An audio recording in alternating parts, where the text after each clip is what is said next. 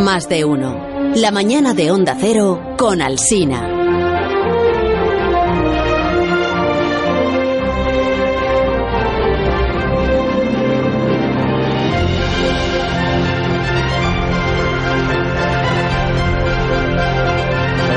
Que Aparici hace una sección todos los miércoles en este programa, Sí, una lo sección que tiene guion, ¿eh? Que tiene guion. Lo que pasa es que no, No. lo respeta. Ah, bueno, claro, El- es que el luego guion no. lo elabora. El guion no lo sigue, Lo nunca. elabora y le pone título a Nunca. los episodios de su sección. ¿Y el el de título hoy, de hoy cuál es? el de hoy se llama Aparici en órbita, 3 de abril, esta es la fecha. La enfermedad más letal de la historia. Pareces periodista poniendo títulos así Sí, sí. apocalípticos y... Hola Aparici, ¿cómo estás? Hola Carlos, hola Begoña. Buenos ¿Qué días. Nada de apocalíptico, ¿eh? Esta, esta vez, de La verdad que enfermedad más letal de la está en historia. órbita otra es vez. La enfermedad más, legal de la más letal de la historia conocida, eso sí. Podría haber habido otras que no conozcamos. Entonces vas a hablar hoy de la, de la peste negra, de la gripe española, de, de la viruela, Eh, pues no. del café con leche y azúcar. Me han puesto aquí este tipo de enfermedades. ¿eh? no, no voy a hablar de ninguna de esas, en particular del café con leche y azúcar. Eh, te voy a hablar con una enfermedad que de hecho hace que todas estas que has dicho, que son muy famosas en la historia, pues parezcan muy poquita cosa. Y precisamente me encuentro en el centro donde se estudia esta enfermedad. ¿No oyes el, el ambientillo que tenemos alrededor? A ver, calla un poco.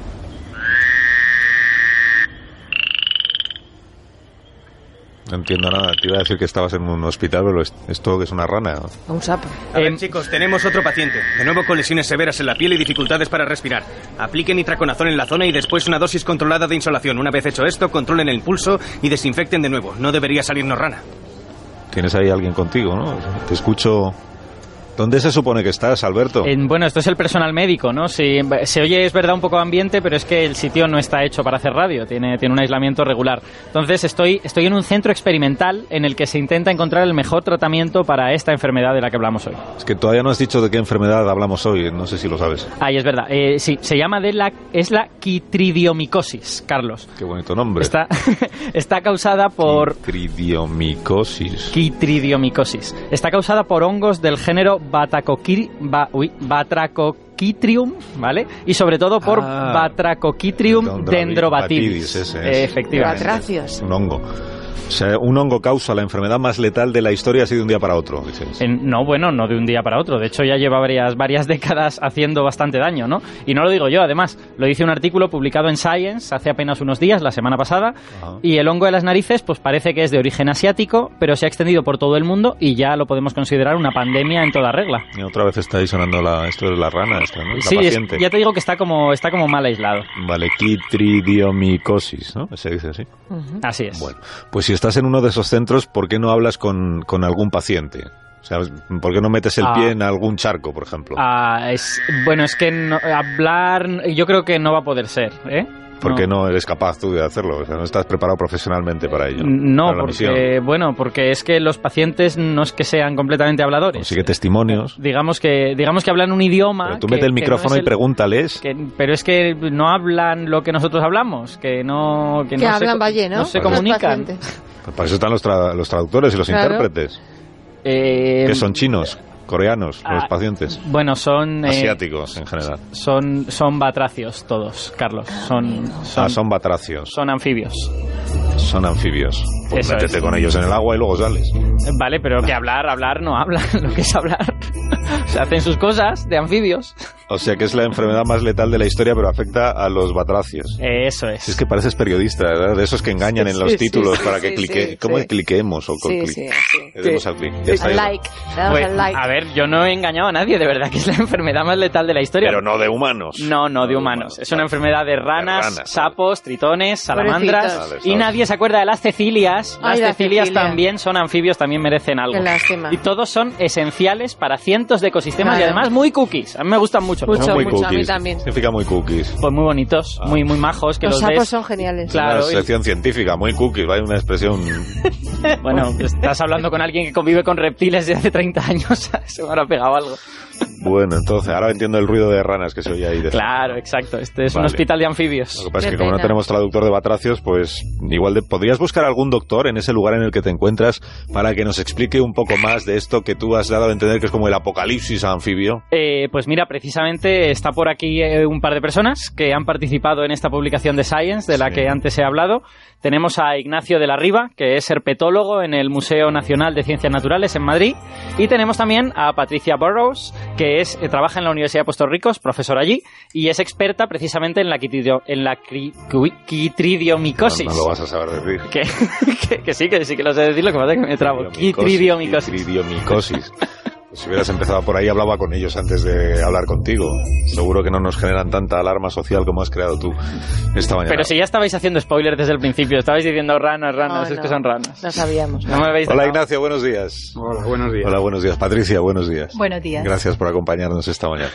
A ver, te ha llamado, eh, Alberto te ha llamado herpetólogo. herpetólogo. Empezamos igual explicando a qué se dedica un herpetólogo, Pues ¿no? un herpetólogo es el zoólogo que estudia anfibios y reptiles, Ah, que son dos grupos de vertebrados que no tienen realmente mucho que ver, pero yo siempre digo que lo que tienen en común es que nos gustan a los herpetólogos. ¿Qué os Ambos parecen? grupos. Os parecen Muy cookies, bien. como parecen Sí, cookies, son como muy cookies, Alberto. realmente. Claro, pero que, que de verdad que no son.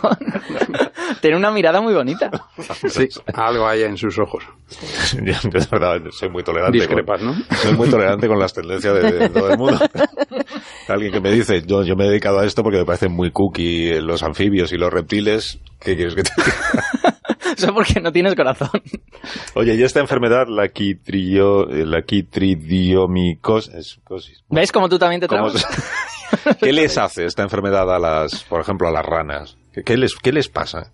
Patricia. Pues eh, este hongo se dispersa por esporas que son acuáticas, así que tienen como un flagelo y se pueden mover muy efectivamente por el agua. Y como muchos anfibios pasan, aunque sea parte de su vida, en el agua, o si no, están muy cerca del agua, pues son muy vulnerables a ser infectados por estas esporas de este hongo que se mete a su piel. Y el- la enfermedad, la quitridomicosis, es una enfermedad de la piel. Entonces, eh, cuando, cuando este patógeno entra a la piel del animal, él reacciona con una inflamación, la piel se vuelve más gruesa, distorsiona el mantenimiento saludable de la piel y el problema que tiene para el animal sobre todo es que no puede mantener su balance eh, de, de humedad. Entonces empieza a tener eh, pérdida de, de electrolitos, un desbalance de electrolitos que, que eventualmente a los más eh, sensibles les causa una, un fallo cardíaco y mueren de fallo cardíaco. De hecho, algunos anfibios respiran parcialmente por la piel, o sea que supongo que esto también les causará problemas en claro, este sentido. por eso es que no pueden rehidratarse efectivamente y viene Claro. todo este problema. Mm. Y eh, esto de que la enfermedad ha venido de Asia, ¿hasta qué punto lo tenemos claro? Eh, ¿Sabemos exactamente de dónde ha salido o, bueno, solo tenemos indicaciones? Pues eh, sí, hay un trabajo del, del año pasado que ya estableció clarísimamente que, que, el- que la, la mayor diversidad genética de este patógeno está en el sudeste asiático. Y la, la cepa, hay diferentes cepas, digamos, para entendernos, y, y la cepa que es mortífera y que se ha extendido por todo el mundo, eh, viene de ahí, viene de probablemente de la península de Corea.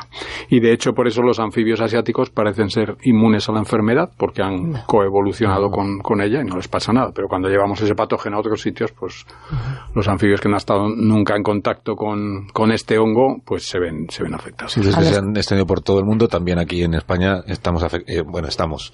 Estamos. Hablo ahora en nombre de las ranas. yo- Claro. Las ranas y salamandras tam- ranas están afectadas, también son españolas, las ranas Sí, y salamandras. Para mí es un tema de gran alarma social, sin duda. Sí, sí. Porque ¿qué ocurriría si nos quedáramos sin ranas? O sin anfibios, en general. Bueno, pues tienen un papel muy importante en los ecosistemas porque hay, hay muchas, eh, muchas especies, sobre todo en los trópicos, que son depredadoras de insectos y de invertebrados fundamentalmente, pero además presas de, de muchísimas otros animales. Y pueden llegar a ser una parte muy importante de la biomasa animal. Y además, como tienen doble vida, en la mayoría de la- no todos, pero, pero muchísimos anfibios tienen una fase larvaria que tienen un, tiene un papel ecológico completamente distinto al que luego tienen en tierra. O sea, por eso se llaman anfibios, que es doble vida. ¿no? Una fase en el agua y otra en tierra. Entonces, digamos que el, que el daño puede ser muy grande. Ya- Fíjate, por ejemplo, perdón, fíjate, por ejemplo, que en Puerto Rico las ranas son todas eh, nocturnas. Y son, por lo tanto, el, em, el depredador carnívoro más importante durante las noches en Puerto Rico, que si faltaran, entonces tendrías una acumulación inmensa de insectos que de otra manera pues lo regulan los anfibios que están presentes. Entonces podrían traer una catástrofe ecológica o por lo menos en la pirámide alimenticia en los ecosistemas que quién sabe qué, qué consecuencias puede tener. ¿Y cuál es, cuál es ahora mismo el estado de la enfermedad? Porque esta enfermedad lleva como décadas extendiéndose, lo que pasa es que nosotros nos dimos cuenta hace relativamente poco, ¿no? A principios de los 90. Yo hoy en concreto. Pues eso es uno de los valores grandes de este trabajo que hemos publicado en Science y que ha coordinado Ben Shilley de la, eh, de la Universidad Nacional de Australia. Y fue poner a todas las personas que llevamos trabajando seriamente con datos empíricos, tanto en el campo como en el laboratorio, juntas para tratar de saber exactamente cuántas especies de los anfibios que han declinado en, los, en las últimas décadas eh, han declinado a causa de esta enfermedad. Y hemos concluido que se han afectado 501 especies y que de ellas 30 aproximadamente están extintas ya. Qué barbaridad. Perdón, 90, perdón, 90 están extintas ya. Así que es, es, es drástico el efecto que ha Es que tenido, el por eso, el, por eso el titular de la enfermedad más letal de la historia tiene sentido. Quiero decir, hay enfermedades que han sido muy letales para una especie, a veces para dos, Sí. pero en este caso tenemos centenares de especies afectadas y es que ha quitado del mapa a casi 100. Es que es una barbaridad. ¿Y cómo se combate? Eso es.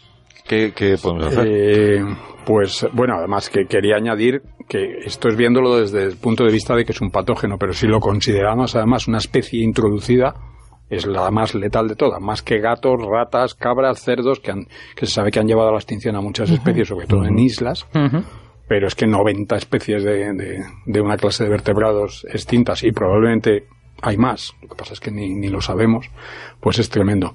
¿Qué se puede hacer? Pues la- lo más triste de todo es que no se puede hacer nada hoy por hoy. Podemos tratar individualmente a, un anfibio infectado mediante traconazol, que es un, un fungicida, o elevando la temperatura, porque el hongo le gusta vivir en temperaturas frescas, y si lo subes por encima de 30 grados se muere, y así puedes curar a una rana. Pero el problema de esta enfermedad es que no es específica de una especie, sino que afecta o infecta a todas las especies de anfibios que hay en el medio. Unas se morirán dependiendo de su susceptibilidad o no, y otras, y otras sobrevivirán.